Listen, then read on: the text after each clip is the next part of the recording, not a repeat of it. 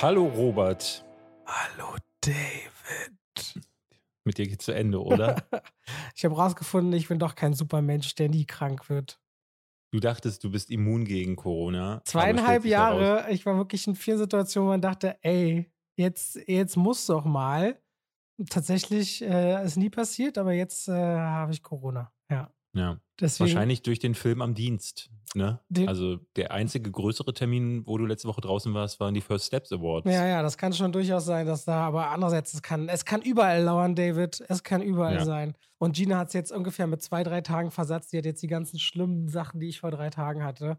Das ist nicht so geil, ist nicht so schön. Aber ja, gute Fall. Besserung von mir, wahrscheinlich auch von den Zuschauern. Ja, danke. Deswegen nehme ich natürlich remote auf, liebe Leute. Und wenn ich ab und zu huste, dann sei es mir vergeben. Und äh, ich war auch eigentlich die letzten Tage, es ist auch heute noch unangenehm, aber so unangenehm, ich konnte nichts großartig gucken, weil man sich darauf schwer konzentrieren kann. Aber wer Lust hat, hinter die Kulissen zu gucken, kann sich ja mal meine Kritik zu Blond und The Greatest Beer Run anschauen. Die sind quasi im Halbdelirium aufgenommen worden auf meinem Kanal.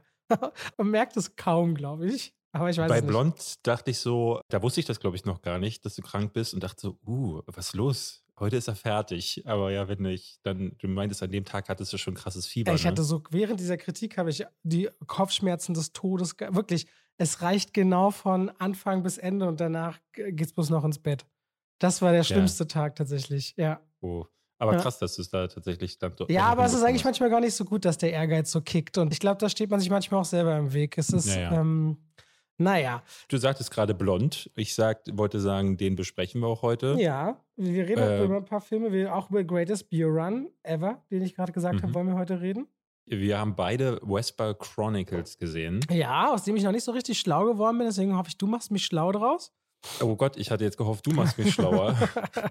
Und ähm, an Triangle of Sadness haben wir angekündigt, wollen wir heute drüber reden. Ich habe noch im Kino mir im Westen nichts Neues angeguckt. Oh, ich, ich freue mich ja so, den zu sehen, weil ich habe ja Gutes gehört. Auch Edin meinte zu mir, was ja ist ein äh, alter, langer Weggefährte aus meinem Leben. Ja. Und Masi wird es mir und weniger, meinte auch schon immer so am Anfang, äh, als er ihn gesehen hat, meinte er, er findet, der ist ganz toll geworden und es ist ihm eine Ehre und der beste Film, mit dem er je dabei war. Und ich habe ihn damals äh, ziemlich oft bei mir im Garten zu Besuch gehabt, als er die Dreharbeiten gemacht hatte. Ne? Hat er mir damals ah. vom Dreh so ein bisschen erzählt, was da so alles wirkt. Aber da muss ich mit ihm mal drüber reden, ob ich da hinter den Kulissen äh, irgendwas plaudern darf. Auf jeden Fall freue ich mich sehr, wenn dieser Film gut geworden ist, weil ich gönne ihm das natürlich sehr. Und es ist ja letztendlich auch unser deutscher Oscar Vertreter dieses Jahr. Also gucken, ob die Academy ihn pickt auf die Shortlist. Zumindest, wenn er nominiert wird, ja. Genau. Also gucken wir mal in diese Richtung. Und ich habe ein Trivia mitgebracht, aber auch da muss ich sagen, habe ich mich ein bisschen schwer getan. Also entschuldige, David, an dieser Stelle. Erst wollte ich wissen, äh, warum eigentlich blond blond heißt. Weißt du das? Das lief ins Leere sowieso. ich habe mich immer. Warum der blond heißt? Nee, nicht der Film blond heißt, weil ich meine, wir haben doch für alle Farben so blau, grün und so weiter. Wir haben doch so klare, yeah. klare Namen dafür. Aber woher kommt blond? Weil blond gibt es nur in Verbindung mit Haarfarbe, aber sonst nie, ne? Man hat noch ja. manchmal bei Getränken oder so, und dachte ich so, woher kommt denn blond? Aber meine Recherche ist komplett ins Leere gelaufen. Die führt dann ins römische Reich hin zu den Germanen zurück, dass die Römer auf die Germanen so neidisch waren, weil die oft blonde Haare hatten. Aber auch da hat sich nicht erklärt, woher jetzt genau der Wort Stamm und warum man dann Haare, warum man sie nicht gelb nannte oder irgendwelche Varianten ja. von gelb. Also war das mein erster Ansatz bei dem Trivia, der ins Leere lief dieses Mal. Mhm, schön. Dann habe ich über Anna de Amas gelesen und eine, äh, ein, zwei Sachen, die ich ganz äh, spannend fand aus den Anfängen ihrer Karriere. Und zwar, ich weiß nicht, ob du das wusstest, die ist ja Kubanerin, das wusstest du bestimmt, ne? Nee, nee. wusstest du nicht? Okay. Nee. Die hat in Kuba äh, Schauspiel studiert und die hat, entgegen dem, wie die meisten Menschen das wahrscheinlich machen würden, die hat kurz vor ihrem Diplomabschluss, also ein paar Monate vorher, ihr Studium abgebrochen und ist mhm. nach Spanien gegangen, weil die aufgrund ihrer Eltern auch die spanische Staatsbürgerschaft hat. Der Hintergrund ist, weil sie gerne halt versuchen wollte, Schauspielerei wirklich auch zu betreiben und nicht bloß in Kuba, weil wenn die ein Diplom gemacht hätte in Kuba, hätte sie dort bleiben müssen und mehrere Jahre Sozialdienst ableisten. Dann hat sie sich aber dagegen entschieden, zu ihrem Glück dann nach und nach auch ihre Rollen bekommen, aber, und das fand ich dann spannend, ihre ersten beiden Hollywood-Filme Knock Knock, den hast du sicher gesehen, an der Seite von Keanu Reeves, den Eli Roth-Film. Ja, ähm, wo diese beiden Mädels an seiner Tür klopfen und ihn dann quälen. Na, erstmal gibt es eine fette Dusch-Sex-Szene, die ich auch richtig gut inszeniert damals fand. Ich glaube, das ist sogar Eli Roths Frau gewesen, die zweite Hauptdarstellerin. Ja. ja okay. Und der, dieser Film und Exposed, den hat sie beide gedreht in Hollywood, aber konnte überhaupt kein Englisch reden. Die hat ihre ersten Rollen komplett nach phonetischer Sprache, also nach Klanglaut, sich aufsagen lassen oder lesen, wie muss ich denn die Sachen aussprechen, konnte aber überhaupt kein Englisch. Und das fand ich eine super ungewöhnliche Geschichte, weil sie auch im Hintergrund von Blond neun Monate lang wohl trainiert hat, wie Marilyn Monroe zu klingen, wobei ihr das Testpublikum mir immer attestiert, dass man ihren kubanischen Akzent hört und das nicht so gut funktioniert. Und deswegen war mein Trivia jetzt einfach, dass Anna de Amas rechtzeitig aus Kuba floh und gleichzeitig ihre ersten Hollywood-Filme gedreht hat, ohne Englisch zu sprechen. Das finde ich okay. ich hatte das auch irgendwie gehört, dass sie für Blond angefangen hat, äh, irgendwie Sprachunterricht zu nehmen. Ich muss auch sagen, also ich habe mal auf Englisch geguckt. Ich fand, das hat man rausgehört. Ich habe, glaube ich, die ersten zwei Stunden auf Englisch geschaut und dann war auch klar, das wird für mich nichts mehr. Dann habe ich auf Deutsch nochmal gewechselt. Naja, aber da reden wir ja gleich drüber und damit herzlich willkommen zu zwei. Zu zwei. Wie obwohl eher so anderthalb. Anderthalb Ander wie Pech und Schwafel. Okay, anderthalb wie Pech und Schwafel. Achso, eine Sache übrigens wollte ich mit dir kurz mal ansprechen. Hast du das mit Bruce Willis mitbekommen? Dass er eine Krankheit hat? Nee, also doch, ja. Der ist jetzt der erste Hollywood-Star, der die Rechte an seinem Deepfake verkauft hat. Was? Echt? Ja, nee, und hat jetzt quasi als erstes seine Rechte an einem digitalen Zwilling verkauft und erlaubt quasi sein Auftreten in Filmen. Okay, also quasi das, was er im Grunde der Unterschied zu dem, was er bisher abgeliefert hat in den letzten Jahren, ist wahrscheinlich gar nicht so groß. Ne, weil ich fand jetzt in einigen seiner Filme war sein Gesicht derart eingefroren, weil er sich da ja wirklich mimisch nichts mehr getan hat. Was an der Krankheit gelegen haben ja. kann. Ja. Aber äh, das finde ich interessant. Also Deepfakes sind ja teilweise erschreckend gut. Und vor allem, wenn man sich überlegt, dass jemand jetzt willentlich seine Rechte an seinem Deepfake verkauft, was ist denn dann so mit Erben? Also was ist zum Beispiel mit den Chaplin-Erben? Können die dann theoretisch sagen, ey, rein theoretisch sind wir okay damit? Ähm, theoretisch, ja. Also wohin glaube, könnte das, das könnte führen? Ne? Hattest du Samaritan mit äh, Sylvester Stallone. Den hast du geguckt, oder? Ja, klar, wir doch hier im Podcast drüber geredet. Ganz am Ende gibt es eine Szene, die, an die Nein, du wahrscheinlich schreckliches De-Aging meinst du, oder was? Genau, ein De-Aging. Und was da ja wirklich skurril ist, dass diese De-Aging-Technik, egal wie viel Zeit da ins Lande läuft, ich habe das Gefühl, diese Dinger sehen alle schrecklich aus. Und dann gehst du auf YouTube und dann machen da Leute halt so Deepfakes davon. Und da denkst du schon so, ja, besser aber auch noch nicht perfekt. Aber dann auf TikTok gibt es ja zum Beispiel diesen Tom Cruise-Typen. Kennst du den? Ja, den kenne ich. Also der, Everyday Tom ja. Cruise oder so heißt dieser äh, Kanal. Und da denkst du so, ey krass, das merkst du dann aber wirklich nicht mehr. Und äh, ja, bin ich gespannt, äh, was sie daraus machen. Ja, das können. zeigt mir auch einfach nur, dass, glaube ich, diese Leute nicht rekrutiert werden von den richtigen Stellen, weil äh, wenn, sie sind da wahrscheinlich nicht richtig vernetzt, die Talente anzuheuern. Weil wenn man sich damit auskennt, das, ich sehe immer wieder so, es gab jetzt auch, glaube ich, so ein Cosplay-Deepfake von Mark Foster und äh, Lena Meyer-Landrut. Hast du das gesehen? Nee. Das ging irgendwie auf Twitter rum, so ein äh, ja, krasses Cosplay. Da war eigentlich ein anderes Pärchen und die Gesichter draufgelegt. Naja, auf jeden Fall ähm, fand ich das spannend, dass Bruce Willis, also mal gucken, inwiefern er dann irgendwann auch als Deepfake irgendwo auftaucht.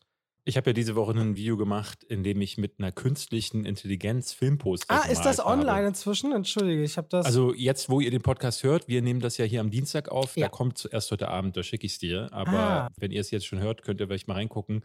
Ähm, das finde ich ja auch super faszinierend, dass da einfach ein Rechner aus Algorithmen ein Bild zusammenstellt und nicht mal so, dass du da eine große Beschreibung reinpacken musst. Bei Midjourney, der App, die ich benutzt habe, musst du nur vier Begriffe eingeben. Vier.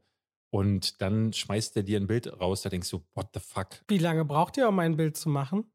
Ach so, sagen wir mal, 50 Sekunden ist schon lang, also wirklich sehr, sehr schnell.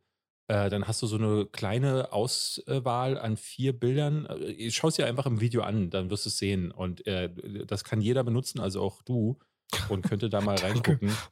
Nee, also alles, äh, alles gut. Eigentlich, Wir könnten mal zurückspulen an die Stelle, wie er auch du gesagt hat. nee, auch mit auch du war jetzt eigentlich nicht nur du gemeint, sondern ja, du, ja. der Zuhörer oder die Zuhörerin, ja. die da vielleicht Bock drauf hätten, so weil ich das faszinierend finde, was da zum Teil bei rauskommt. Und äh, ja, also interessanter Einblick bei äh, Bruce Willis. Ich wollte dich noch ganz kurz was fragen. Ich wollte dich auch noch was fragen. Dann frag du zuerst, weil bei mir geht's ins Thema. Wo wir heute aufnehmen, 4. Oktober. Welches Spiel kommt heute raus und kann ich nicht spielen, weil wir zu krank sind? Am 4. Oktober kommt ein Spiel raus.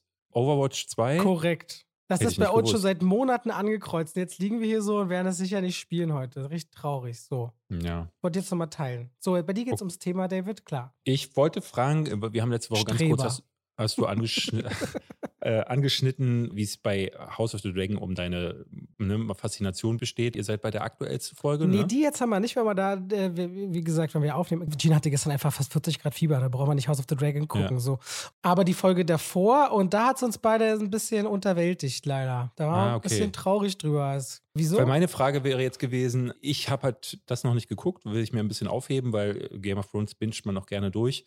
Ich habe Herr der Ringe weitergeguckt und ich bin jetzt bei der fünften Folge und wollte äh, einfach mal das Thema anschneiden, weil ich merke, da hält überhaupt nichts von dem Stand, was ich am Anfang irgendwie vermutet habe. da haben wir alle Und Folgen auch gesehen. Ich glaube, sechs gibt es inzwischen, ne? Hast du die? Es gibt, genau, stimmt, es gibt sechs Folgen. Ähm, und letzte Woche habe ich sogar vergessen, die aktuellste Folge zu gucken, weil mich das so anödet. Und muss sagen, jetzt bei der sechsten, also der, ne, in zwei Folgen ist Schluss, merkst du ganz krass, die hatten ja gar nichts zu erzählen in der ersten Folge. Ne? Also wenn wenigstens für Worldbuilding oder so benutzt hätten, aber die haben halt vier Ecken des Landes, in dem sie so ein bisschen eine Kamera gestellt haben und dann haben sie da relativ uninteressante, teils unsympathische Figurenkonstellationen. also Galadriel geht auch nach wie vor gar nicht. Ich finde die so, aber niemand. so also es gibt anstrengend. keinen. Nur Durin. Durin ist der einzige, wo ich sage, den mag ich. Ja. Damit komme ich klar. Das Zusammenspiel zwischen Elrond und Durin ist cool, aber es führt auch gerade. Das liegt aber an Durin. Also ich glaube, da müsste, egal wer neben ihm stünde, weil Elrond hat keine, finde ich, interessante Ausstrahlung oder Aura. Das, naja, weil er noch nichts zu tun bekommt. Ne? Irgendwie erinnert er mich ein bisschen an Commander Spock aus Star Trek. Mhm. Also so komplett devoid of any feelings. Ja. Und weiß ich nicht. Also ich bin da ganz äh, schockiert darüber, dass man deutlich merkt, dass es keinen roten Faden gibt. Der rote Faden war hier, ähm, die erste Staffel wird erstmal gemacht. Wir machen coole Kostüme, wir machen coole Bilder. Und wir erzählen irgendwas, was dann erst in der letzten Folge Sinn ergibt, weil das ist wirklich extrem krass, dass in der ersten Folge wird die Frage, wo ist Sauron aufgemacht? In der ersten oder zweiten Folge wird dann dieser komische Typ, der aus dem Himmel fällt, ähm, als Thematik aufgemacht.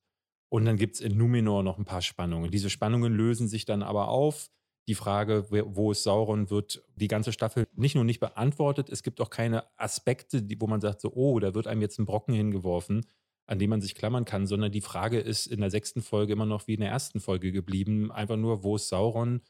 Und dann gibt es noch diesen Mann aus dem Himmel, bei dem sich überhaupt nichts tut, auch aktuell. Und dann müssen es die Figuren tragen und das tun die überhaupt nicht. Also alles in Numenor finde ich grauenerregend, muss ich sagen. Dann bei den Orks unten und dem schwarzen Elben ist es irgendwie so ein bisschen weg. Die Orks selbst finde ich als einziges noch interessant. So, Ja, Weil ich denke, ja. unter den Orks gibt es eigentlich viel, äh, da spielt man so, da gibt es so eine Struktur, die fände ich, glaube ich, ganz erzählenswert.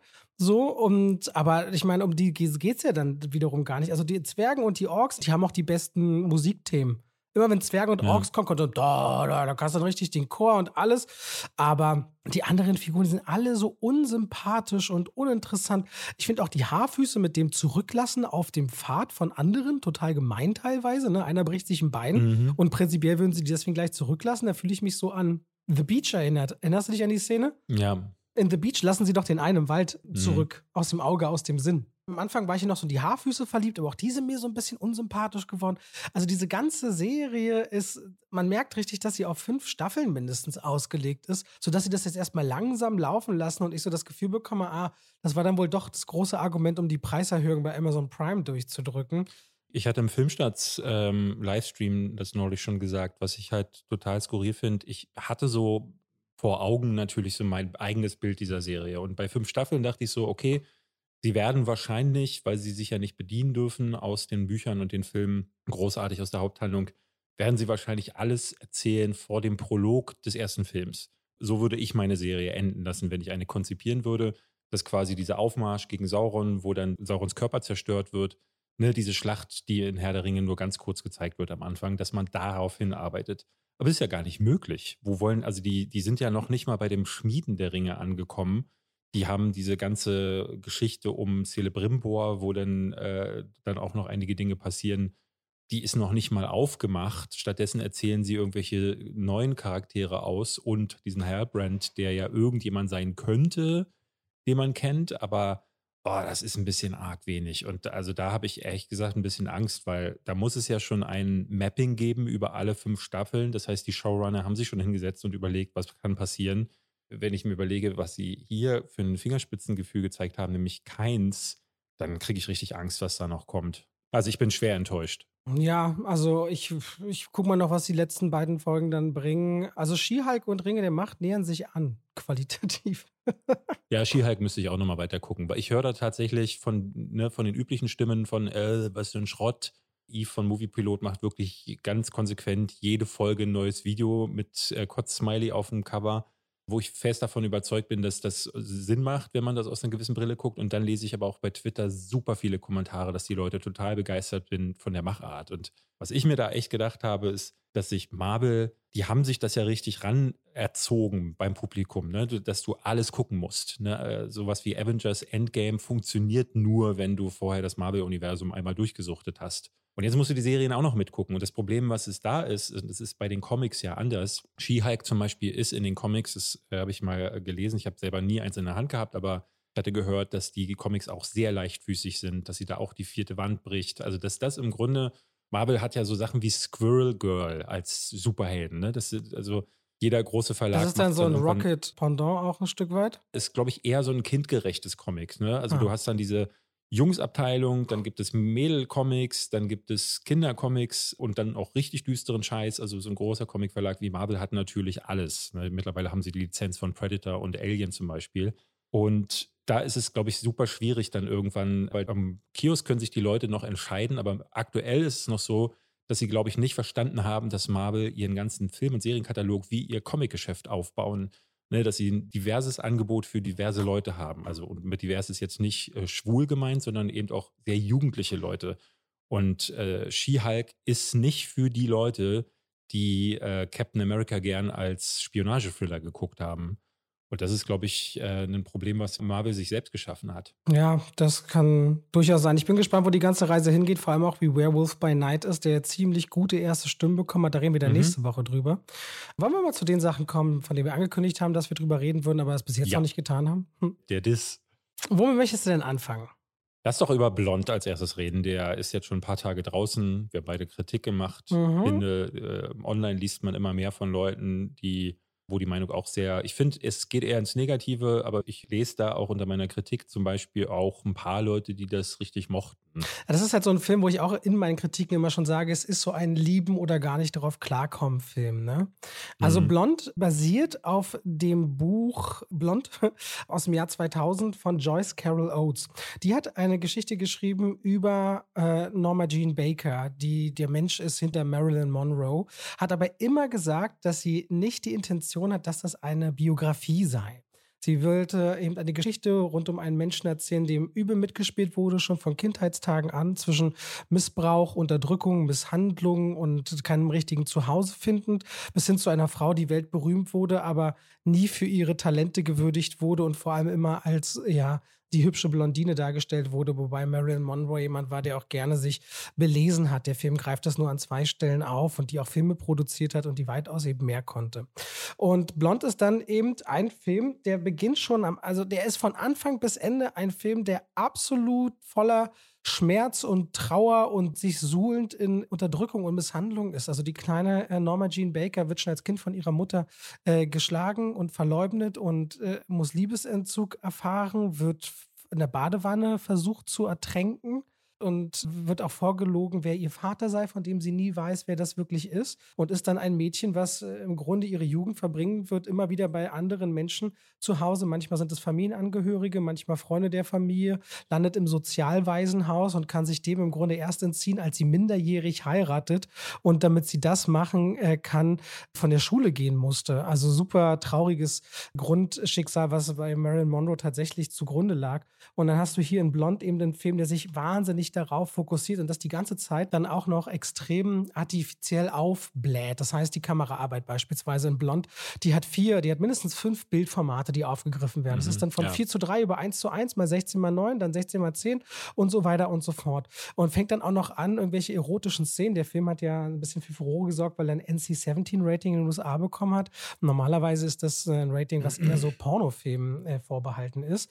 Und Anna de Amas auch meinte, sie wüsste nicht, ob sie ganz glücklich sei mit dem, wie man sie dort sieht, weil sie sehr oft blank zieht. Also du kannst sie bestimmt 15 Minuten im Film oben ohne sehen und dann durch. Ich hatte gelesen, jemand hatte das aufgeschlüsselt, ist, sie ist wohl 9 Minuten 56 im Film topless zu sehen. Ja, und das müsste Rekord ganz, sein, glaube ich. Ganz nackt, auch so durch Glas gefilmte, merkwürdige Einstellungen. Aber es geht halt immer wieder um letztendlich einen Menschen als Privatperson, der wahnsinnig darunter leidet, dass ihre öffentliche Variante von Männern zur Sexikone stilisiert wird und am liebsten einfach für deren Sexfantasien missbraucht wird. Ne? Da gibt es dann so wahnsinnige Einstellungen Ausstellung auf dem roten Teppich, wo alle Fotografen ringsherum und notgeilen Männern nochmal digital größere Münder haben und im Grunde sie die ganze Zeit ankeifen und angieren und äh, diese Frau am liebsten ins Bett zerren wollen, bis hin des sexuellen Missbrauchs durch den Präsidenten der Vereinigten Staaten von Amerika. Es ist aber ein wahnsinnig anstrengender Film, den man dann schaut. Das ist so ein Film, ja. der ist in jedem Moment, wie hast du es mir damals gesagt, nihilistisch, ne? hoffnungslos? Naja, nihilistisch ist, glaube ich, äh, so ein bisschen ganz, auch äh, ganz drüber. Ja. Ja, weil es auch gar keinen Hoffnungsschimmer gibt. Und äh, hier gibt es ja so Momente, wo sie dann aufblühen darf, aber das darf sie dann auch nur, damit sie dann wieder mit noch mehr Wucht in den Staub geworfen wird. Und ich merkte dann irgendwann, dass es mir als Erzählung über Marilyn Monroe nicht genug ist. So, ich habe ein Biopic erwartet, ne, weil es wurde vorher im Marketing für mich überhaupt nicht ersichtlich, dass das eine Geschichte ist, die auf einem Buch basiert. Das Buch kannte ich auch ehrlich gesagt nicht. Ähm, hab dann aber beim Filmgucken auch schnell gemerkt, so, oh, ah, okay, alles klar, es geht in eine ganz andere Richtung. Andrew Dominic macht ja solche Filme gerne mal. Also auch The Assassination of Jesse James war ja auch schon. Andere Regisseure hätten es geradliniger inszeniert. Er lässt sich viel Zeit und die Kamera bleibt dann irgendwo lungert hinter der Schulter von Brad Pitt. Und der Film hier ist deutlich dynamischer, einfach weil auch so viel erzählt werden muss. Aber die Dynamik kommt im Grunde nur daraus, dass Marilyn Monroe oder wer auch immer das da auf der Leinwand ist, äh, in den Staub geworfen wird. So, mein großes Problem mit dem Film ist in erster Linie, dass er wie ein Biopic funktioniert und auch strukturiert ist. Aber, ne, und das hatten auch Leute in den Kommentaren bei mir durchaus bemerkt, er will ja gar kein Biopic sein. Das sei ja eine fiktive Geschichte. Und deswegen könne man ihn nicht an Biopics bemessen. Und meiner Ansicht nach kann sich so ein Film das äh, nicht so recht aussuchen, weil ich finde, wenn du die Figuren nimmst und der große Anteil aller Karrierestationen ist der gleiche ne, und du quasi das Leben dieser Person weitererzählst, aber dann sagst du, okay, dieses Gespräch da hinten und diese Sexszene, die sind gerade fiktiv, dann bist du nicht plötzlich ein fiktiver Film, vor allen Dingen, weil du eben auch über so eine Figur auf so eine Weise erzählst. Und da scheitert er meiner Ansicht nach, ne? weil er dafür Der, der macht es ja auch nicht mit einer Texttafel oder irgendwas am Anfang. Nein. stellt das auch nicht klar, der Film. Deswegen will nee. er ja auch ganz gezielt damit spielen, dass die Leute bestimmte Sachen wiedererkennen, wie das berühmte Kleid, was über dem U-Bahn-Schacht hochweht. Und die Leute ja. sofort denken, ah, okay, ne, gleiche Filmtitel. Und das sind ja alles die gleichen Karrierestationen auf mehreren Ebenen scheitert er da für mich, weil er äh, ne, als Figur funktioniert sie nicht, weil da muss ich mich dann halt fragen, ist das Marilyn Monroe gewesen? Auf gar keinen Fall. Es kann sie nicht gewesen sein. Ich muss die nicht mal kennen, um zu wissen, dass Marilyn Monroe oder Norma Jean Baker, die wäre da nicht hingekommen, wenn sie nur wie in dem Film wäre. Es gibt, glaube ich, in diesem Film keine einzige Szene, wo Anna Damas nicht irgendwo reinkommt, wie ein äh, zusammengezucktes Reh, das im Scheinwerferlicht auftaucht, dann dasteht, die Äuglein so nach oben zerrt und dann und das du denkst so, boah, das ist so ein zuständliches Acting. Und ich finde, er funktioniert auch als Psychogramm nicht wirklich, weil ne, man sieht dann, sie, Anna Damas, actet sich ein ab und schluchzt und trauert. Und es gibt aber keine, keine Nuancen in ihrem Spiel. Alles ist die ganze Zeit nur dauerhaft überzogen traurig und sie ist überzogen naiv und gefühlt äh, nicht in der Lage, sich in irgendeinem Maße der Männerwelt oder der Welt insgesamt zu erwehren so zwei Szenen im Film sind mir aufgefallen, da gibt sie auch mal wieder Worte. Und da spricht dann Anna Damas auch mal in einem schärferen Ton und nicht in diesem Gesäusel, was sie sonst sind. Sonst wird ja auch jeder Satz nur geflüstert. Und das kann die ja auch nicht nur privat gewesen sein. Also da wird die Figur verzerrt. Es funktioniert das Psychogramm nicht, weil Anna Damas äh, spielt halt äh, sehr oberflächlich und dann sagt sie in die Kamera, ich bin traurig ich bin jetzt nicht so glücklich. Ich habe jetzt geweint. So. Und das ist auch als Psychogramm ein bisschen arg wenig, wie ich finde. Das ist jetzt natürlich sehr überzogen. Wobei ich trotzdem finde, dass das, was sie spielt, ist schon auch eine Tour de France. Ne? Also, was sie da abliefert, äh, ist natürlich alles groß und sehr kräftig. Aber dennoch finde ich, dass ihre Performance eindeutig der Inszenierung zuzuordnen ist und nicht ihrem schwachen Spiel. Verstehst du, was ja, ich meine, ich, wenn ich nee, das sage? Ich finde, sie spielt super eindimensional. Und damit ist gemeint, dass sie, sie kennt, äh, ne, wenn man das jetzt wie auf so einem Oszillographen nutzen würde, bei ihr gibt es nur die hohen Spitzen. Genau. Es gibt nichts in der Mitte. Sie hat nie einen leisen Moment, nie einen, wo sie auch introspektiv spielen würde. Ich finde, ähm, die krassesten Gefühle spielen sich ja hinter den Augen auf. Und meine Frau sagt immer, die ja selber Schauspielerin ist, als Schauspieler ist es ehrlich gesagt gar keine Leistung zu weinen. Die richtige Leistung, die Meisterleistung ist es, äh, wenn man quasi sich das Weinen dann verbietet. Also wenn man quasi weinen muss und dann aber gleichzeitig sich das dann auch, wie wir Menschen das auch machen würden, sich wegdrückt. Und das in so einem Zusammenspiel hinzubekommen, ist ehrlich gesagt gar nicht einfach. Oder zu versuchen, nicht zu weinen, während man gerade weint. Ne? Weil dann sind das die echten, äh, gelebten Gefühle. Und ich finde, bei ihr habe ich das nicht. Sie schreit und windet sich und trauert und äh, aber es gibt keine Zwischentöne. Deswegen dieser Oscar-Bass, der da im Vorfeld kurzzeitig aufkam, jetzt ist er ja mittlerweile, nachdem der Film raus ist, äh, auch schon wieder regelrecht verblasst. Auf diesen ganzen Award-Seiten wird sie nicht mal, mal in den Top Ten aufgeführt fand ich skurril, weil wenn man dann sie spielen sieht, muss ich sagen, das ist super ungenügend. Und auch wieder, der wird der Figur nicht gerecht. Diese ganze, wo wir gar nicht geredet haben, jetzt ist diese ganze Daddy-Issue-Sache, die diesen Film ja komplett durchzieht. Was hast du dazu zu sagen? Das also war auch eines der Probleme, das ich mit dem Film hatte, weil sie wird ja regelrecht reduziert. Ne? Also ich finde das sehr, sehr fragwürdig, dass sie, dass dieser Film so übersexualisiert ist also auch da wieder verstehe ich nicht, ähm, wenn du ankündigst, ein intimeres oder introspektives Psychogramm zu machen, dann verstehe ich nicht, warum sie wirklich fast durchgehend nackig ist. Und dann gibt es eine Szene, die ist in Verbindung mit so einem Blowjob, wo ich dachte, boah, das ist mir zu viel. Also das kann ich gar nicht verstehen. Äh, da wird ein Blowjob auf eine Art und Weise inszeniert. Das ist wirklich nur noch ein Millimeter von Porno entfernt. Und da frage ich mich dann, warum wird sie dann wieder objektifiziert in so einem Film? Weil im Grunde ist es wie diese Britney-Doku, die ich vor ein paar Jahren mal gesehen habe, mhm. wo man sich darüber beschwert, dass Britney immer ausgenutzt wird und dann macht man eine Doku, in der man wirklich genau denselben Tatbestand erfüllt. Und ach, das fand ich irgendwie komisch und da war diese Daddy-Issue-Nummer war ja nur ein Checkbox-Häkchen auf ihrer langen Karte der Psychosen, die sie da in diesem Film alle nach außen trägt. Da hat sie halt Daddy-Issues. Leider wird dadurch ihr gesamtes Spiel und auch ihr, ihr gesamtes Dialogspektrum wird ab der Hälfte des Films wird das wirklich einfach nur noch zu Daddy. Jeder Satz beginnt so und jeder Satz endet so. Und das ist doch nicht, das kann diese Person nicht gewesen sein. Na, jeden Mann, den sie generell kennenlernt, nennt sie auch genau. Daddy. Und, äh genau, und ähm, ne, das kann diese Person nicht nur gewesen sein, ähm, aber wenn man mal Marilyn Monroe dann rausnimmt und da, um das jetzt auch nochmal zu sagen, denen entgegnen, dass das ja äh, kein Biopic sei, wenn es kein Biopic ist, dann hätte man ja auch die Hintergründe, die man sowieso hat. Ne? Denn mit dieser Figur Marilyn Monroe verbindet man ja äh, etwas, was man im Kopf trägt. Und davon profitiert dieser Film. Darauf stützt er sich regelrecht. Und ich finde, dann kannst du dich nicht hinstellen und sagen, ja, aber dann wollen wir mit der echten Person aber dann nichts mehr zu tun haben, wenn plötzlich unsere fiktiven Elemente reinkommen. Und wenn man mal diesen ganzen Hintergrund rausnimmt, dann bleibt da eine Figur, die ist, also wenn du dir diesen Film angucken würdest und hast noch nie von Marilyn Monroe gehört mhm. und hinterher sagt dann einer, ey, das war mal eine der größten Ikonen dieser Welt, dann würdest du den angucken und sagen, wie bitte? Diese Person ist irgendwie zu einer Ikone geworden? Niemals der Film kann dann auch auf eigenen Füßen nicht stehen, weil die Figur viel zu eindimensional und hohl ist. Das funktioniert hin und vorne nicht. Da kann man jetzt sagen, das ist dann die Buchvorlage gewesen, die mistig war. Ich finde aber auch das ganze Filmprojekt ziemlich Panne. Also für mich einer der schlechtesten Filme, die ich dieses Jahr gesehen habe. Ich war schwer erzürnt. Der ist ja mit zwei Stunden 46 ein wahnsinnig langer Film. Wenn ihr jetzt sagt, okay, ihr wollt euch selbst davon überzeugen, ob der wirklich so schwierig ist, dann könnt ihr das auf Netflix tun. Ja, und damit schalten wir rein in die Werbung. David, ich ja. sehe ja manchmal, krieg ja mit, du bist ja schon auch manchmal gestresst, ne? Ja. Du ja. sagst dann manchmal so, also ich bin müde, ich habe nicht ja. gut geschlafen, muss viel arbeiten. Ja. Der Hund hat wieder einen Flug Vor allem bei uns im Podcast ist es auch immer so, ich werde müde, aber. Ja, weißt du, was wirklich sehr entspannt? Ich habe einen Podcast-Tipp für dich. Und zwar hier aus unserer Produktionsbutze, richtig schön aufbereitet: Dungeons and Dreamers. Hast du schon mal gehört?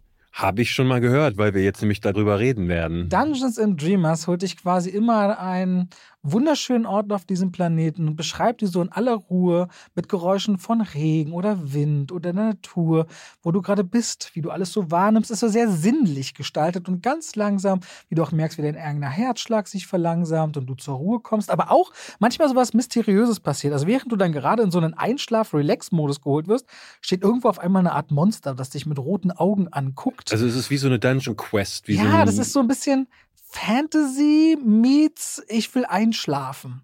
Dungeons and Dreamers. Sehr liebevoll. Der erste Podcast, bei dem ihr einschlafen wollt. Nee, das ist wirklich so sehr zum Runterkommen, zum ruhig werden, vielleicht auch müde werden. Es ist ASMR für Dungeons and Dragons Spieler. Ja, also es ist schon ein bisschen auch so in dieser Welt. Dungeons and Dreamers. Ich habe zum Beispiel beim Laufen mit Cooper im Wald gehört und merkte so krass, dass ich so ganz einfach dahin schaute und meine Gedanken einfach mal abfallen konnten. Das war super schön zum Abschalten und äh, so zur Ruhe kommen. Also wer genau sagt, und da gibt es ja viele Menschen, ey, ein bisschen gestresst und so, und aber ich höre gerne Podcasts. Hört mal in Dungeons and Dreamers rein. Überall, wo es Podcasts gibt, bin ich mir ganz sicher, weil so gut, wie sie die bei uns hier überall hochladen, gibt es die überall. Hm. So, Dungeons and Dreamers, David. Nächste Woche hast du gut geschlafen, weil du die ab und zu gehört hast. Ja, vielleicht bin ich deswegen so erholt. So, muss man auch mal sagen. Dann damit schalten wir raus aus der Werbung zurück in den Podcast. Wollen wir über was reden, wo wir Spaß dran hatten? Ja, lass uns über Triangle of Sadness sprechen oder hast du. ja, ja, nee, Triangle of Sadness. Lass uns über den reden. David und ich saßen beide in diesem Film und es gibt. Ich habe David einmal erlebt, das war bei Johnny English 3. Da hat er immer sehr laut aufgelacht, weil er einen spezielleren Humor im Kino hat. Und wenn er dann lacht, dann muss bei ihm treffen. Und da muss jetzt ehrlich sagen, egal was David über deutschen Film sagt, Iris Berben hat ihn in diesem Film 15 bis 20 Mal laut zum Lachen gebracht. In den Wolken! In den Wolken! Uli, in den Wolken! Ja, so müsst ihr euch das vorstellen. Das ist äh, tatsächlich die komplette Range an Dialog, die Iris Berben hat. In diesem Film spielt sie eine ältere Dame, die hatte, hatte die einen Schlaganfall? Die hat einen Schlaganfall, muss äh, genau. Sprachen oder die kann ja, nein genau. und Uli in den Wolken kann sie sagen. Genau, also es ist immer diese Kombination Uli in den Wolken und sie sagt das zu allem und das hat mich erinnert an meinen Lieblingskomiker äh, Harpe Kerkeling, weil bei Harpe fand ich das halt diese ähm, Beobachtungsgabe so spektakulär. Ne, der hat sich diese, diese ganzen äh, Manierismen seiner Omis und Tanten abgeguckt, wie die beim Kaffeekränzchen da gesessen haben, was die sich für Sendungen angeschaut haben. Und das hat er in seinen Komödien aufgeführt und der musste gar nicht viel machen. Das war schon durch allein, wie er das beobachtet hatte und wie er es dann nachgestellt hat, so herzallerliebst drollig und urkomisch, wie ich finde. Das ist halt wirklich äh, schön, wenn Regisseure das haben. Und Ruben Ostlund, der den Film hier gemacht hat, der beobachtet ja eigentlich so die reichen. Östlund. Östlund, Entschuldigung, äh, die Reichen und Schönen, da, darum geht es eigentlich vordergründig. Und dann sind da aber eben Figuren drin, die das komplett konterkarieren. Es macht überhaupt keinen Sinn, dass der Charakter von Iris Berben da ist. Und es macht noch weniger Sinn, dass die nur in den Wolken sagen kann. Und später gibt es Situationen, wo alle möglichen abstrusen Sachen passieren und dann hörst du äh, Iris Berben aus dem Hintergrund, wie in den Wolken. Und ich habe so laut gelacht wie lange nicht im Kino. Um euch mal abzuholen, worum es geht. Triangle of Sadness ist, wie David schon gesagt hat, der neue Film von Ruben Östlund. Sein erster englischsprachiger, glaube ich. Und mhm. zuletzt hat er für Furore gesorgt mit The Square oder auch Höhere Gewalt. Ein anderer Film. Und dieser Triangle of Sadness ist im Grunde auf drei Dinge geschichtlich aufzuteilen. Am Anfang lernen wir ein Männermodel namens Karl und seine Influencer-Freundin Jaja kennen. Ein großer mhm. Abgesang über die Modeindustrie, den Abfuck des Influencer-Daseins und das entlädt sich in so einem Streit über die Frage in einem schicken Restaurant, wer bezahlt die Rechnung, der aber viel tiefer geht. Und nachdem wir dieses Paar ungefähr 30 Minuten kennengelernt haben, springen wir mit diesem Paar auf eine Kreuzfahrt für sehr reiche Leute auf eine 250 Millionen Dollar teure Yacht, wo die beiden sich wiederfinden, nebst sehr stinkreichen Leuten aus den verschiedensten Milieus der Welt, darunter der King of Shit, wie er sich nennt, einer, der in den 80er, 90er Jahren in der Sowjetunion mit Düngemitteln verdammt reich geworden ist, aber auch ein älteres Ehepaar, wo du nie vermuten würdest, dass die Waffenhändler sind oder auch Iris Berben und viele andere an Bord dieses Schiffes. Und dann passiert noch etwas, was uns nochmal an einen dritten anderen Ort bringt. Und das ist dann die letzten 60 Minuten des Films. Da ergibt sich wirklich so eine Dreierstruktur, die uns eröffnet mit zwei Charakteren, dann auf ein Schiff und dann etwas, was alles ins Wanken bringen kann, dass oben und unten vertauscht werden könnten.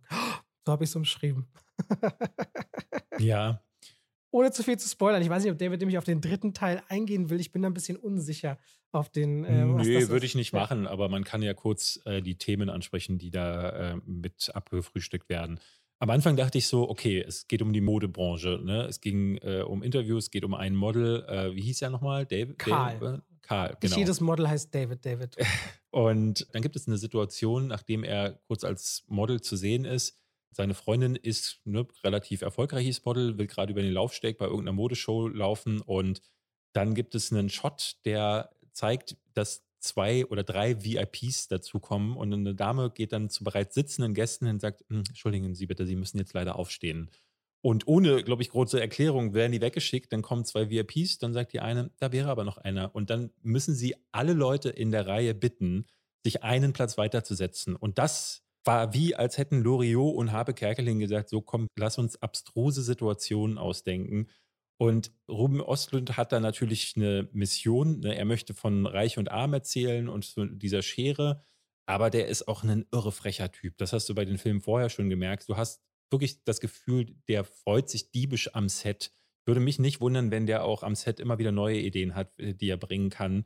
Ähm, und das mag ich total, weil es nicht nur eben dieses drüberliegende Thema ist, das erzählt wird, sondern auch Absurditäten eingestreut werden, damit man auch mal zeigt, wie irre ist denn das eigentlich, diese komische Modescheiße oder zumindest diese absurden Shows, die dann tausende Dollar kosten. Aber ist ja auch so was auf der Fashion Week. Ich war so fünf, sechs Mal in meinem Leben auf der Fashion Week. Ich war damals, äh, wenn ich mit ähm, meiner damaligen Freundin Ines äh, gedreht habe, dann habe ich da ab und zu mir das mal mit angeguckt. Ich fand das immer schrecklich, aber also ich kann das schon durchaus verstehen, wenn Leute da einen gewissen Appeal haben, gerade wenn man sich für Mode interessiert.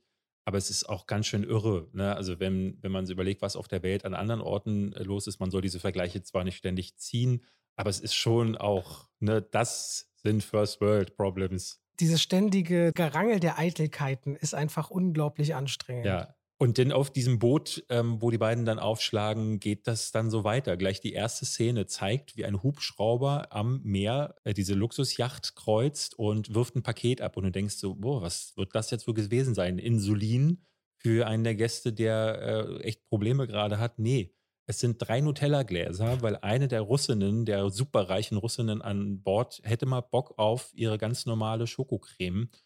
Und das sind so diese kleinen, man muss da nicht laut lachen, aber das sind so Kleinigkeiten, die sich aufladen. Ich finde, ähm, richtig guter Humor funktioniert bei mir auch so ein bisschen so, die bringen mich durch kleine gute Einfälle so an einen Punkt, wo ich jederzeit bereit bin, auch zu lachen. Ne? Und da kommen die richtig großen Lacher aus mir raus. Und die kann Ruben Östlund eben auch aus mir herauskitzeln. Äh, und er erzählt nebenbei dann auch noch wirklich äh, ganz großartig von Reich, von Arm, von Absurditäten. Es gibt einen, der Captain an Bord wird von Woody Harrelson gespielt, der ein dauertrinkender Marxist ist, der sich dann plötzlich mit dem russischen Scheiße-Kapitän da zusammentut.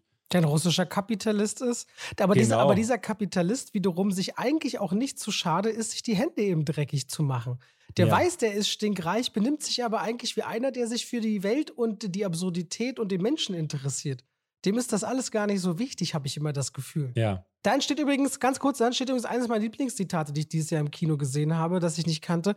Die werfen sich in so einer umtrunkenen Nacht Zitate aus der Weltliteratur an die Köpfe. Und dann mhm. sagt der eine von Mark Twain, streite dich niemals mit einem Idioten, denn er wird dich auf sein Niveau herunterziehen und dann dort mit Erfahrung schlagen. Das fand mhm. ich halt super. Es gibt halt mehrere, so ne, in den Wolken ist natürlich auch ein Satz, den man da mitnimmt, aber ich fand auch, ganz am Anfang wird bei der Modeshow ganz dick in den Hintergrund We are all equal hingestrahlt und ich dachte so, wie herrlich das ist. So, ne, da ist natürlich niemand ist equal und das wird dieser Film noch in aller Ausführlichkeit beweisen. Es gibt auch so eine Aufblende auf dem Screen, auf dem Catwalk steht am Anfang, There is a new climate of Fashion. Ach so. du denkst so, fick dich, weil gerade die Modeindustrie einer der schlimmsten Umweltsünder ist, die es überhaupt ja. gibt weltweit. Und du merkst schon, wie zynisch und bitterböse dieser Film ist und der schafft es halt so lange, das aufrechtzuerhalten.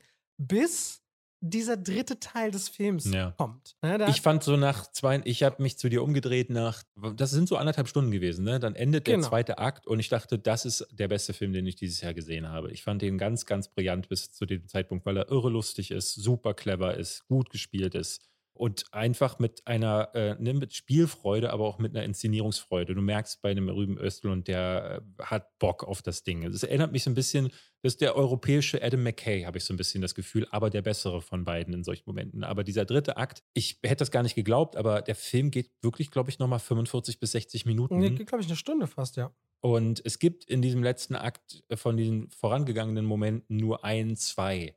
Da wird dann ein Punkt nochmal aufgemacht, der wird dann aber wirklich mit aller Macht auserklärt, ohne dass diese äh, cleveren Beobachtungen stattfinden, ohne dass der schöne absurde Humor noch dazu käme. Und da merkte ich dann so, dafür ist er dann einfach zu lang. So. Und das hat nicht funktioniert. Da ist er dann nochmal deutlich abgestürzt. Aber ey, ich finde, für die ersten anderthalb Stunden lohnt sich dieser Film unbedingt. Er ist in Cannes ausgezeichnet worden mit der Goldenen Palme und diese Art von Beobachtung, auch schön zu sehen, dass er sich eben traut, auf internationalem äh, Level zu agieren, ist hoffentlich dann ein Regisseur, der uns in den nächsten Jahren eben viel mehr davon bringt. Der geht halt genau dahin, wo es weh tut, wo du dir sagst, auf Veranstaltungen, wo Etikette und Anstand gewahrt ist. Und es ist ja in The Square legendär, wie einer, wie ein Affe auf dem Tisch ausrastend, wie unwohl einem wurde bei dieser Szene aus seinem letzten ja. Film. Und der schafft es halt, Dinge aufzubrechen, mit denen du nicht rechnest. Und Triangle of Sadness ist wahnsinnig intelligent. Wenn er dann noch ein Gespür hat dafür, wann seine Geschichte zu Ende ist, äh, ich glaube, der kann auch richtig schön hinreifen. Ruben Östlund, was, was Filme angeht, was uns in der Zukunft erwartet. Auf jeden Fall waren wir beide fasziniert davon. Man vergisst diesen Film vor allem nicht und das ist heutzutage sonst schon viel wert, aber nochmal extra viel wert. Und wenn ihr jetzt sagt, Triangle of Sadness ist ein Film, der interessiert euch, dann schaut euch den gerne an. Der kommt ab dem 13. Oktober 2022 in die Kinos. Sei noch gesagt, als kleine Sache, diese beiden, der Karl, das Männermodel und seine Freundin Jaja, die Jaja wird nämlich gespielt von Charlby Dean. Ähm, wenn man das so sieht, die spielt das, ich, auch super raus, aber sie ist inzwischen gestorben. Äh, mhm. noch vor der Weltpremiere, sei noch dazu gesagt, bei diesem Film äh, nach plötzlicher Krankheit in einem New Yorker Krankenhaus. Sie kam selbst aus dieser Modeindustrie, weiß sicherlich, was sie da spielt. Das ist nochmal, glaube ich, ich wollte jetzt Informationen mit reingeben. Ist traurig, aber mhm. in so jungen Jahren hat super, ich super. Ich wollte es gerade auch ansprechen, aber dann hast du es mir abgenommen. Also, Achso, wolltest du das sagen? Ich wollte es auch ah, sagen, ah, ja. Ich hatte es auch irgendwie gelesen, weil ich, ich hatte geguckt, wer ist denn das? Ich mochte die nämlich sehr. Auch ihn kannte ich nicht, der den Karl spielt. Äh, ich habe den mal irgendwo gesehen, war mir aber äh, unsicher und die beiden sind wirklich toll. Jetzt zu einem Film, der uns offenbar beide verwirrt hat, ähm, obwohl der Trailer sah so ein bisschen aus wie Love and Monsters. Erinnerst du dich? Ja, klar, aber der war doch eindeutig lustig mit diesen riesen Ameisen und sowas. Ne? Genau, aber im Trailer sah es so ein bisschen aus, als würden die da auch so eine apokalyptische Welt aufmachen, in der dann irgendwelche Dinge sich fortgepflanzt haben. Ne? Überall sind Pilze so an, äh, an den Pflanzen zu sehen. Mhm. Vesper ist ein Science-Fiction-Film. Vesper Chronicles die, heißt er, glaube ich, bei genau, uns. Bei uns, genau. Im Original heißt er Vesper, hier heißt er Vesper Chronicles. Schrecklich schon wieder. Junges Mädchen, die heißt Vesper, lebt in der Apokalypse. Ich Wobei glaub, die so androgyn besetzt ist, dass man immer gar nicht so richtig weiß, ob das ein Mädchen oder ein Junge ist, ne? wenn man das ja, nicht wüsste, finde ich. Mal, also für meinen Geschmack, falls sie nicht transgender ist, äh, würde ich sagen, sie ist. Ich gehe immer so mit dem Blickwinkel voraus. Die Leute fragen sich, interessiert mich das oder nicht? Versuche ich das immer noch so ein bisschen mehr einzuordnen, weil dann gibt es nochmal so ein Drall. Ah, okay, so. So, deswegen wollte ich es sagen. Entschuldige, so. ah, nee, wenn der Film mit einem Jungen ist, will ich den nicht gucken. Tut mir Tja, leid. David, wir ähm, leben leider in einer Zeit, wo das so ist. Wo die Leute sagen, möchte ich nicht gucken, wenn es so ist oder so ist. Gestern kam der offizielle Black Panther 2 Trailer raus. Dann ist es komisch, solchen Leuten entgegenzuwirken. Mann, darum also, es mir gar nicht. Nein, ich habe mich selbst während des Films immer gefragt, ist es ein Junge oder ein Mädchen, weil ja? es mir okay. nie klar geworden ist. Und deswegen habe ich es erst danach gemerkt und wollte das jetzt dazugeben. Nicht in erster Linie, um Menschen zu kommunizieren, denen es wichtig ist, ob da jetzt äh, schwarz, weiß, grün, rot, was auch immer vor der Kamera rumspringt, sondern einfach so. Der Film lässt es ja so ein bisschen offen und ich fand, mir stellte sich die Frage gar nicht. Ähm, aber ich glaube, das hat auch damit zu tun gehabt, weil ich irgendwie mit den Figuren so gar nichts anfangen konnte. Also es, ich weiß nicht, ob ein Krieg passiert war. Am Anfang äh, informiert eine Tafel nur darüber und dann landet man bereits in einer völlig zerstörten Welt. Ich glaube, die Natur hat sich das irgendwie zurückgeholt. Äh, ne? Geht es da nicht um globale Erwärmung? Genau, globale Erwärmung hat dazu geführt, dass. Nicht, stand nicht da am Anfang da, drin, dass es da wegen Forschungssachen und Viren und so die Menschen sich ausgelöscht haben? Ja, okay, eins davon. Auf jeden Fall, die Natur hat quasi sich die Erde zurückgeholt, aber ist dabei auch so unwirtlich geworden, dass die meisten. Pflanzen extrem krasse Überlebensmechanismen haben. Viele davon attackieren eben lebende Organismen, um sie zu verzehren und du kannst in der Natur nicht mehr ohne weiteres Leben.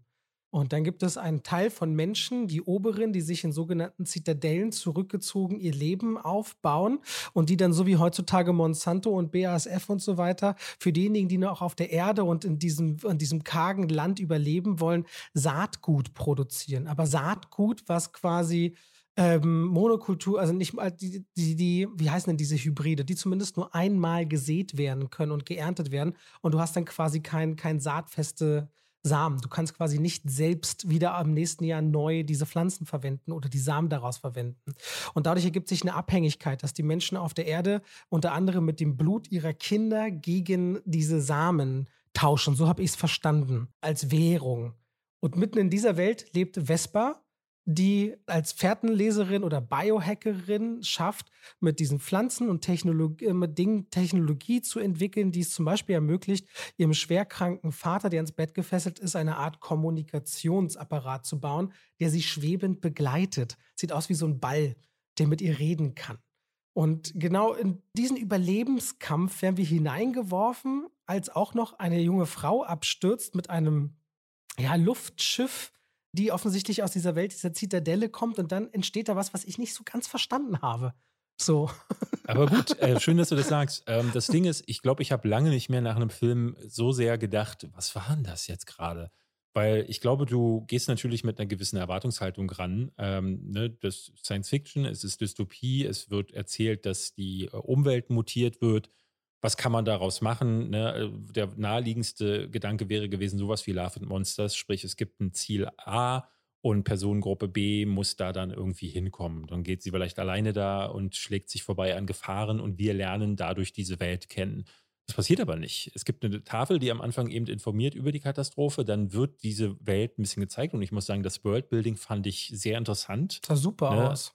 Ja, toll gemacht. Ähm, man, ich hatte bei den Kreaturen irgendwie, die gezeigt wurden, also die wenigen, die es gibt, dachte ich so, oh, da hätte ich gerne mehr gesehen. Das hat mich an Annihilation am ehesten erinnert. Nur in entsättigter. Ja, also zumindest auch so dieses Ding, ne, dass dann die, die Umgebung und so atmet, das kennt man so aus einigen Szenen. Äh, dachte jetzt auch so, okay, zu Last of Us würde sowas zum Beispiel auch passen. Mhm. Aber dann passiert gar nichts. Man sieht dann irgendwie, wie sie äh, mit dem örtlichen Vorsteher der Kommune, äh, der von äh, Eddie Marson. Eddie Marson gespielt wird, äh, verhandelt, äh, die, ne, ihr Blut eintauscht, weil jemand hat irgendwie in ihrer Wohnung etwas zerstört, was sie ersetzen muss, damit ihr Vater nicht irgendwie verstirbt. Und das klingt jetzt alles dramatischer, als es ist, weil sie geht halt wirklich nur rüber in die Kommune, sagt dann, hey, ich brauche Hilfe, dann sagen die nein, dann geht sie wieder zurück, dann plötzlich stürzt aber schon dieses, dieser Raumgleiter ab und eine Frau tritt raus, die sitzen dann ganz lange bei ihr im Schlafzimmer und reden dann ruhig über Dinge, weil du merkst, so ihre Mutter ist verstorben und sie hat jetzt irgendwie das Gefühl, eine andere, neue Mutter, sie sieht da offenbar eine Ziehmutter drin und nebenbei im Hintergrund wird erzählt von diesen Zitadellen. Ab und zu sagen Charaktere, ja, die da oben. Und äh, dann gibt es wieder andere, die dann noch ein bisschen zum Worldbuilding beitragen. Aber da wird immer nur so ein Ansatz erzählt und dann sitzen wir wieder irgendwo, reden wieder über irgendwas. Und ich habe gemerkt, so krass, ich bin ja lange nicht mehr bei einem Film so abgedriftet. Vor allem einem, wo ich die ganze Zeit dachte, so, da muss doch jetzt was passieren, aber es passiert. Vor allem, der sieht erstmal so gut aus.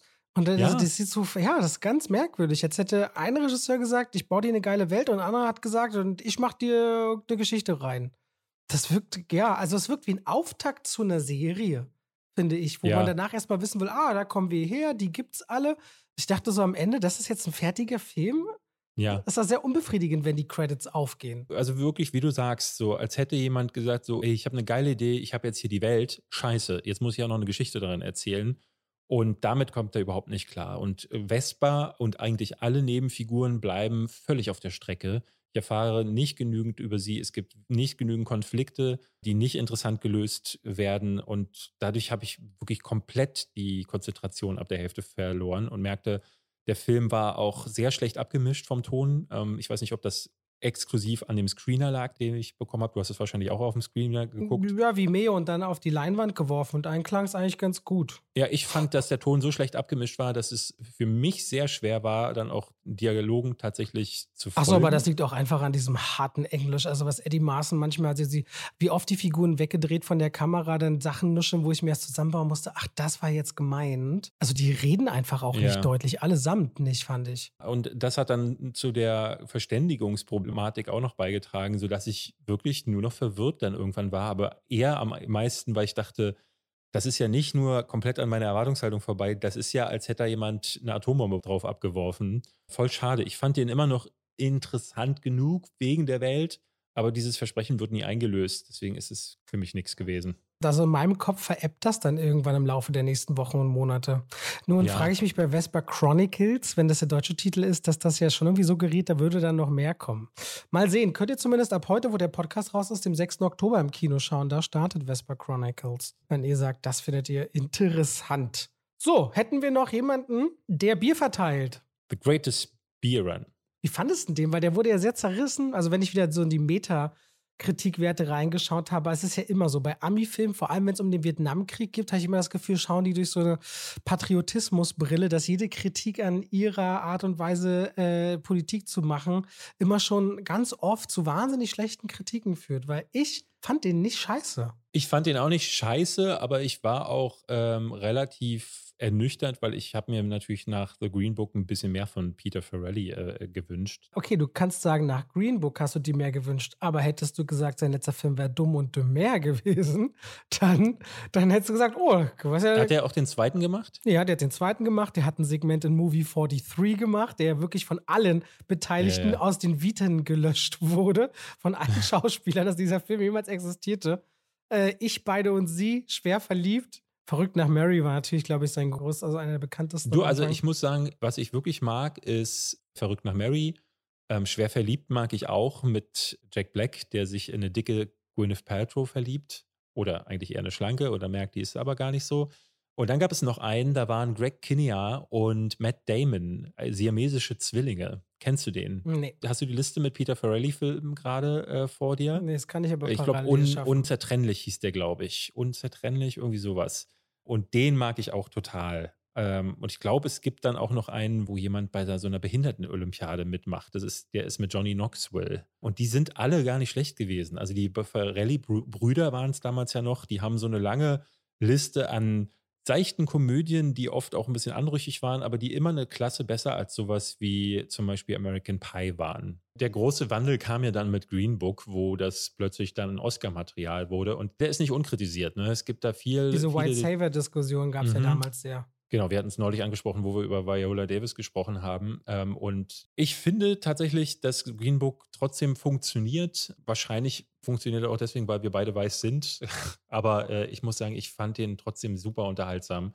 Und jetzt bei The Greatest Beer Run habe ich erstmal das Problem, Zac Efron. Zac Efron funktioniert hier so gut wie noch in keinem anderen Film, wie ich finde. Aber das heißt ehrlich gesagt nicht so viel. Ich finde, der ist von allem im Cast leider der Schwächste.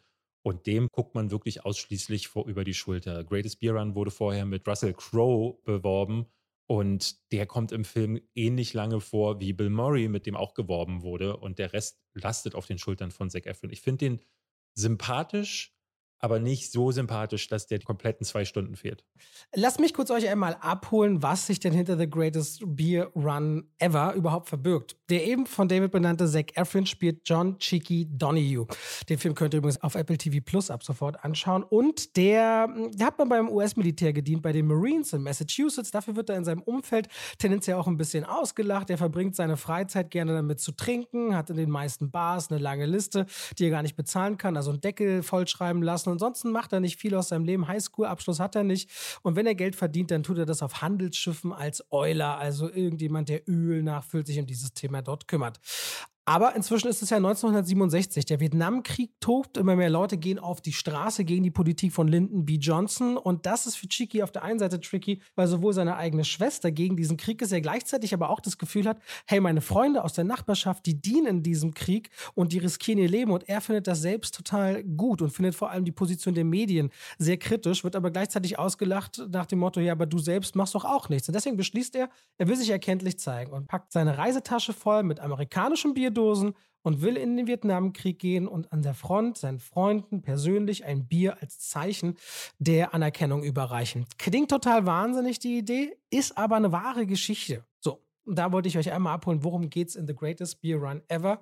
Und damit gehen wir dann wieder rüber zurück an der Stelle. Werbung. Nicht zurück in die Werbung, aber mich hat das nämlich gecatcht, weil gerade bei Kriegsfilmen, und wir werden ja irgendwann demnächst auch mal über Im Westen nichts Neues sprechen, ausführlich, haben ja viele Kriegsfilme auch diesen Anspruch, eben diesen seelischen Abgrund, diese Zerrissenheit, wie, wie grausam Krieg nun mal auch ist und dass es dort für gewöhnlich nur Verlierer gibt, sehr in den Fokus zu rücken. Und wenn dann mal ein Film mit so einer komisch naiven Leichtigkeit daherkommt als Ausgangssituation, fand ich nicht uninteressant, dass ein Typ losgehen will und da einfach Bier verteilen möchte und auch egal, wen man da trifft. In Vietnam sagen alle, sag mal, bist du bescheuert? Als Zivilist hier, du bist weder Militär noch Presse, du wirst hier keine 100 Meter weit kommen, ohne dass du erschossen wirst. Und der sich dann sowohl in diesen Ideologien, die dort verbreitet werden, als aber auch dem, was man ihm quasi als Vorschusslorbeeren, weil man hält ihn immer wieder für einen verdeckten CIA-Agenten, was er nun nicht kommentiert, aber deswegen auch da vorankommt. Das gab ihm so eine skurrile Leichtigkeit Leichtigkeit. Und aus dieser Leichtigkeit ergibt sich eigentlich eine Fallhöhe, wenn diese Figur dann tatsächlich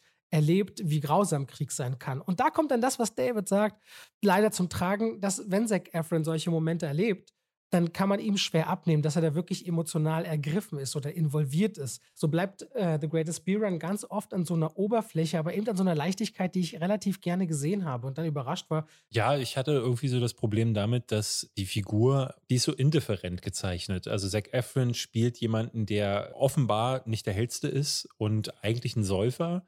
Aber beides kommt nicht richtig rüber. Ich finde, der Charakter oder die Figur wirkt noch viel zu äh, wach, zu viel zu helle um das Maß an Idiotie, was die Figur auch mit sich bringt. Ich kenne den echten, also basiert ja auf einem echten Fall, den echten Chicky Donahue nicht. Aber der muss ja wirklich irre dämlich gewesen sein, dass der sich gedacht hat, so da fahre ich jetzt darüber und bringe den Bier, ohne sich einen Plan gemacht zu haben. Denn es wird im Film auch nicht so richtig klar, dass er das aus patriotischen Gründen macht. Ne? Der ist ja selbst einer, der überredet zwar seinen besten Kumpel in den Krieg zu ziehen, aber man hat auch da nicht das Gefühl, dass er so ein flammender Patriot ist. Das soll die Figur von Bill Murray sein. Und all diese Figuren, die predigen am Anfang ganz viel, die predigen in der Mitte ganz viel und am Ende ist dann nochmal Russell Crowe zu sehen, der predigt dann auch wieder darüber, dass Krieg jetzt gar nicht so geil ist. Am Anfang heißt es ja, aber wir verteidigen doch unser Land. Am Ende sagen dann die Soldaten, wir verteidigen hier gar nichts und dann sitzt irgendwann Zack Efron da mit einer Dose Bier und sagt so, oh, das ist alles irgendwie so, ich weiß gar nicht, Krieg scheint schlecht zu sein. Und da dachte ich, uff, das ist ja ein bisschen wie aus dem Kinderbuch, äh, da wo man sich einen Charakter ausgesucht hat, der jetzt ausnahmsweise kein naiver Teddybär ist, sondern halt Zack Efron, der dann halt, wir erklären den Kindern heute Krieg. Und der Film ist auch so in der Inszenierung indifferent. Er ist nicht wirklich lustig, er ist nicht wirklich leichtfüßig, er ist nicht wirklich Antikrieg, er ist nicht wirklich Krieg also ich habe nicht ganz verstanden, wo der sich einmitteln möchte, weil er irgendwie so ein bisschen wie Forrest Gump dann ne, auch vor Voll, Ort in, ja. also äh, auch richtig gut gemacht. Äh, ich finde, am Anfang ist der Film gar nicht mal so hübsch und ich finde auch der Soundtrack, der klingt wie auf einem Elektro-Keyboard nachgespielt von irgendjemandem, der gedacht hat, oh, wie klingen Komödien immer? Es ist immer dieses Geklimper und äh, auch das hat hier irgendwie keinen Erkennungswert, sodass der Film am Anfang sehr austauschbar wirkt und dann am Ende in Vietnam habe ich auch das Gefühl gehabt, ne, dann gibt es so Szenen, da kommt ein kleines vietnamesisches Kind auf einem Gehweg ihm entgegen, die Musik fährt hoch, man hört die Gespräche gar nicht und es soll jetzt wirken, weil das Kind dann weint. Ah, ich weiß nicht, das ist alles sehr, ich hatte das Gefühl, dass Peter Ferrelli normalerweise einfach besseres Handling für das Drehen und das Inszenieren hat und hier ging das irgendwie nicht so richtig durch. Zumindest ist kein Film rausgekommen, der mich gepackt hätte. Ja, aber ich mag das ehrlich gesagt, dass dieser Film nicht so klar zuzuordnen ist. Vielleicht ist es auch, weil mich das ein Stück weit anspricht, wenn man so eine skurrile Idee, wenn man einfach sowas sieht, wo man ständig die Hände über den Kopf zusammenschlagen möchte und sagen kann, das kann doch jetzt nicht dein Ernst sein, dass du das versuchst die erste Stunde zum Beispiel passiert ja zum Beispiel gar nichts. Ne? Also die, ich glaube, eine ganze halbe Stunde geht da, dafür drauf, dass man Zac Efron und seiner Familie, Zac Efron und seinen Freunden oder seinen Arbeitskollegen beim Quatschen zuguckt. Für mich zum Beispiel wird dabei aber wirklich deutlich, hey, für ihn gibt es seine Familie und es gibt seine drei, vier Häuserblöcke ringsrum und es gibt seine Bars, wo er gerne rumhängt. Und dass der von dieser kleinen Welt, der aber eigentlich auf Handelsschiffen ja irgendwo die ganze Welt schon bereist hat, im Grunde dann sagt, hey, komm, ich gehe da hin. Und manchmal ist, also ich kann diese Naivität Vielleicht liegt es auch daran, auf der einen Seite, ich habe dir das glaube schon mal erzählt, dass in meiner Familie gibt es ja einiges an Militärgeschichte tatsächlich im Hintergrund. Mein Großvater war Kampfpilot, mein Bruder ist schon seit 16 Jahren Berufssoldat und ich hatte schon manchmal auch früher, als das alles dann bei meinem Bruder losging, so das Gefühl, sieht er das vielleicht nicht alles ein bisschen einfacher, als es ist. So habe ich mir immer so ein bisschen Sorgen gemacht. Und irgendwie kriege ich dann, wenn ich so eine Geschichte hier sehe, so ein bisschen Vibes, muss an meinen Bruder denken, wo ich dann auch manchmal dachte, hat er sich das nicht alles leichter vorgestellt und nicht so, wie das da draußen abläuft. Ich weiß nicht, ob es solche Charaktere nicht wirklich auch gibt, vor allem wir reden jetzt von den 60er Jahren, wo du natürlich auch diese ganze mediale Beschallung überhaupt nicht hast, sondern noch klar unter einer klar eindimensionaleren medialen äh, Berichterstattung stehst, was Krieg angeht, die dann zum ersten Mal im Vietnamkrieg ja gebrochen wurde in den USA und die Bevölkerung mal nicht hinter einem Krieg kontinuierlich stand und man nicht immer nur dachte, man sei der Bringer der Freiheit und dass das auf einmal auf jemanden, der recht einfach strukturiert ist, total diffus wirkt und man sich dann fragt, Aber hey, er ist ja nicht einfach strukturiert. Er hat ja auch diese Momente, wo er, also ich finde, Zac Efron spielt das gar nicht so. Und genau. dadurch, dadurch war ich mir nie sicher, ähm, weil der Film oder die Figur ist ja leider so konzipiert, dass sie ehrlich gesagt ganz schön rücksichtslos ist. Also wenn sie nicht total dämlich ist, dann ist sie rücksichtslos, weil dieser Mann, und das galt für den echten äh, Shiki Donoghue ja auch, der ist dahin gefahren und hat dann wirklich mutmaßlich und absichtlich den ganzen Militärapparat durcheinander gebracht. Ne? Also, weil es gibt mehrere Szenen, wo man sieht, der musste jetzt irgendwo hingekarrt werden. Irgendjemand hat Zeit dafür aufgebracht. Und es gibt eine Szene, da muss ein Soldat über ein ganzes Schlachtfeld drüber laufen und wird fast durchlöchert weil er jetzt ihm ein Bier überreichen will. Und ich muss sagen, da hat das für mich auch nicht funktioniert als sympathischer, diese Heldenfigur, die man normalerweise in so einem Film hat, sondern also der war einfach rücksichtslos, careless und super hirnrissig. Und das kommt im Film so ein bisschen rüber, weil die Soldaten immer wieder so sagen: so, ey Mann, wieso bist du hergekommen? Bist du bescheuert? Aber am Ende klopfen sie ihm auf die Schulter und sagen, ah, naja, bist aber auch ein guter. Klar, das kann die Ambivalenz von so einem Vorhaben zeigen, aber wie gesagt, ich habe da einfach mit der Tonalität. Ja, es ist dieses, er meint es ja gar nicht böse. Ja? Diese Haltung, die hinter diesem Film. Ja, aber richtet auch Unheil an. So. Und Absolut. das ist nicht cool. Ja, ja. Unheil in einem Kriegsgebiet anrichten, das heißt auch noch, also. Er bringt Menschen damit in Gefahr. Ja, also ja, finde, du, ne, also Kriegs, das, ja, also. Nur weil da viele Leute sterben, kannst du nicht hingehen und sagen so, ey, sorgen wir mal dafür, dass noch mehr Leute sterben, weil super Das sage ich doch, sage ich ja auch gar nicht. Ich sag nur, es ist ein sehr absurder Film und es sind sehr viele absurde Szenen. Und ich fand das irgendwie, ich fand das erfrischend, mir anzuschauen. Okay. Und deswegen hat der Film in mir etwas gemacht, wo ich so dachte, ich habe den gerne angesehen. Der wird erst richtig gut ab Vietnam, wie ich finde. Und das dauert etwa 45, 50 Minuten, bis er da landet. Auch da braucht er dann eine Weile, um in, in die Bahn zu kommen. Und das ist da nicht genug. Ja, aber der ist doch super schnell in Saigon. Der ist doch nach 25 Null, Minuten. Null, der ist, nein, der ist da, das dauert doch ewig. Also spätestens, ähm, also klar, er kommt an einem Punkt dann ja am Hafen an, aber da ist er dann auch erstmal noch nicht theoretisch in Vietnam, weil er auch wieder nur in einem Zelt rumsitzt und wieder nur Gespräche führt. Also es ist ja auch so, dass dieser ganze Bierrun, der ist auch so unspannend. Es wird da interessant, wo sie dann halt äh, größere Vietnam-Filme kopieren und Forrest Gump, aber auch irgendwie nur wegen der Bildsprache und weil dieser Konflikt so spannend und weil man auch sagen muss, wir leben jetzt in einer Zeit, wo wir einen realen Krieg ein bisschen weiter weg haben und da sind solche Bilder dann einfach nochmal, die, die hitten doppelt. Also das merkte man jetzt auch bei Im Westen nichts Neues, dass du den guckst und denkst so, Hilfe, ey, nee, bitte nicht. Und ich finde, ja, da wird der Film dem Ganzen nicht gerecht. Aber ihr könnt ja selber mal gucken, ob das was für euch wäre. Den gibt es bei Apple TV Plus und geht, ich glaube, so zwei Stunden. Ja, 126 Minuten. Ja. So, ich würde sagen, wir machen dann im Westen nichts Neues. Du bist hier am Abhusten. Ich bemühe mich natürlich die ganze Zeit, dass man nicht irgendwie hört, aber es ist schon anstrengend. Also im Westen nichts Neues. Den könnt ihr aktuell im Kino schauen. Ist der deutsche Oscar-Vertreter. Der startet aber, ich glaube, am 28. Oktober auf Netflix. Und ich denke, da werden dann 95 oder 90 Prozent mindestens der Leute, die ihn gucken hierzulande, wahrscheinlich auch schauen. Aber dann lass mich zumindest ganz kurz sagen, bevor man den Leuten sagt, sie sollen dann auf Netflix gucken, mach ja. das nicht geht ins Kino. Das ist ein Film, den kann man und sollte man im Kino gucken und nicht äh, bis zum Heimkino warten, weil er sich lohnt. Ich finde, es ist der beste deutsche Film, den ich seit langem gesehen habe. Ist das intensivste Kinoerlebnis seit Soldat James Ryan. Ne, vielleicht auch Hexor Ridge kann man noch nennen. Wollte ich gerade ja, der auch sehr starke Schlachten.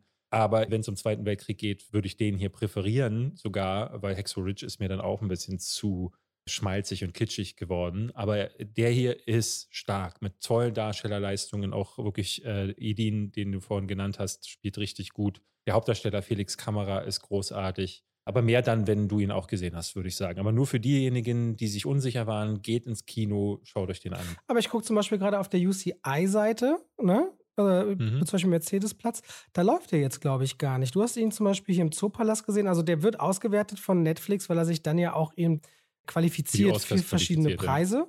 Ne? Und deswegen, wenn David sagt, guckt ihn im Kino, wenn ihr könnt. Seid aber bitte nicht traurig, wenn es wirklich nur eine Handvoll Kinos überhaupt die Möglichkeit gibt, den Film zu zeigen. Der kommt dann eben auf Netflix auch raus.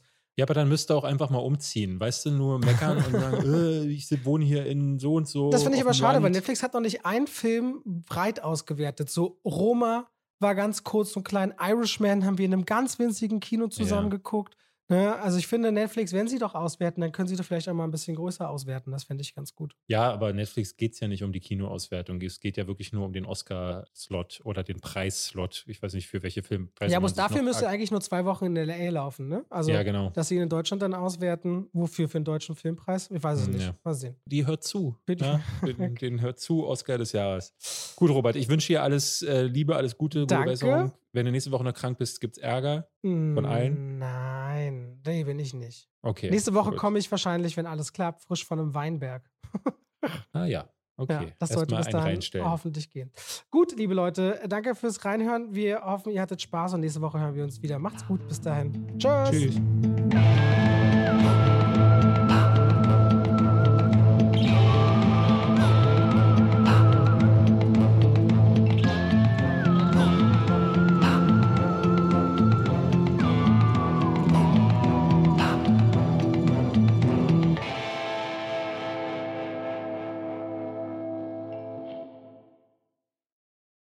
Und damit schalten wir rein in die Werbung. Ach, weißt du, was ich letztens dachte? Ich lief durchs Haus, David, und hab gesungen. Weißt du, was ich gesungen habe?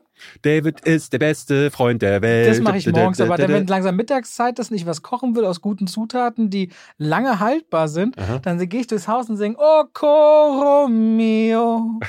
Oh, Coro mia. Mhm. Und denke immer an die Coro-Drogerie. Ja. Singen die Katzen die, auch mit? Die, manchmal ja. Und es kommt drauf an, ob sie ja. gerade schlafen. Wenn ihr sagt, ihr wollt haltbare Lebensmittel in großen Mengen haben, das können Nüsse sein, das können hauchdünne Apfelchips sein, das kann Reis sein, kann Pasta sein. Ich habe, auch wenn ich Salate mache, immer schön so Zuckermais aus der Dose, ob wieder Erbsen, Kichererbsen, wenn ich Hummus mache, leckere Tahini. David, es gibt so unglaublich viel bei Coro. Ich habe jetzt auch deren Teller bestellt. Die haben schöne Teller und ihre Edelstahlpfannen sind richtig gut. Ich habe damit schon zubereitet. Also immer wieder was, was, Neues zu entdecken. Die haben Teller und auch Schüsseln. Auf jeden Fall, schaut euch bei der Koro Drogerie gerne mal um. Da werdet ihr fündig. Richtig gute Zutaten zu einem fairen Preis, wo ihr auch immer sehen könnt, wie sich der Preis entwickelt hat über die letzten Jahre. Und wenn ihr sagt, oh, das, was der Robert da sagt, der kocht ja gerne, der wird ja keinen Scheiß erzählen, das probiere ich auch mal aus, dann könnt ihr bei der Bestellung auch noch Schwafel 5 im Bezahlvorgang verwenden. Schwafel als Wort, 5 als Ziffer und spart nochmal 5% auf den eh schon sehr fairen Preis. Danke an die Koro Drogerie. Und damit schalten wir raus aus der Werbung zurück in den Podcast.